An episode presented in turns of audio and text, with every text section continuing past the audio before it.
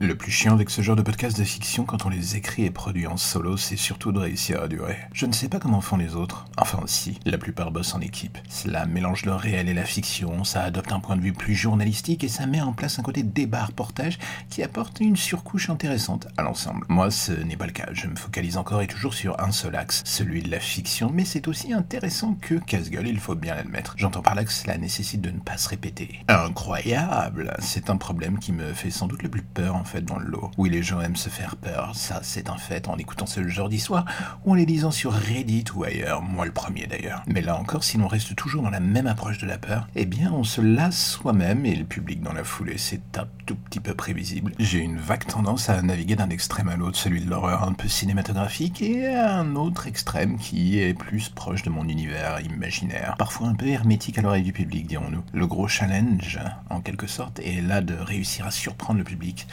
comme moi aussi. Parce que si je ne me surprends plus moi-même, eh bien le public, il dira Mais qu'est-ce que tu me racontes, mec? Qu'est-ce que c'est que ce bordel? Ça n'a aucun intérêt. Ressaisis-toi, merde Et là, voilà, il faut arriver à digérer ses influences et donner en pâture à un nouveau plat son public. Cela implique d'être un tout petit peu plus strict dans l'écriture, de moins se laisser aller dans ses excès, oui, en gros d'être plus exigeant. Mon Dieu j'ai l'impression d'être adulte en disant ça. Le point d'équilibre entre le laisser-aller et l'exigence ou la mise en scène inhérente à l'écriture n'est pas simple à atteindre. En ce qui me concerne, j'ai toujours ce fâcheux trait de caractère qui consiste à me poser devant ma feuille blanche et me laisser aller au fil des mots. Parfois ça passe, parfois ça casse. Il y a des gens chez qui ça marche à tous les coups, puis il y a les autres chez qui cela occasionne parfois quelques sorties de route. Je connais mes fautes et du coup le plus chiant reste de se donner le coup de pied au cul, soi-même pour corriger le tir et mieux calibrer sa fougue créatrice. Alors du coup vous allez me dire mais comment est-ce que ça se passe Alors peut-être en prenant un peu plus de temps pour l'écriture.